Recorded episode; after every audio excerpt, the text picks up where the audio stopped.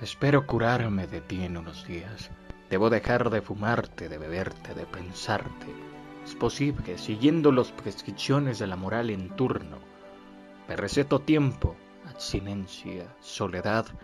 ¿Te parece bien que no te quiera nada más una semana? No es mucho ni es poco, es bastante. En una semana se pueden reunir todas las palabras de amor que se han pronunciado sobre la tierra y se les puede prender fuego. Te voy a calentar con esa hoguera de amor quemando y también el silencio, porque las mejores palabras del amor están entre dos gentes que no se dicen nada. Hay que quemar también ese otro lenguaje lateral y subversivo del que ama. Tú sabes cómo te digo que quiero cuando digo, qué calor hace, dame agua, sabes manejar. Se hizo de noche, entre las gentes a un lado de tus gentes y las mías. Te he dicho ya es tarde, y tú sabías que decía, te quiero.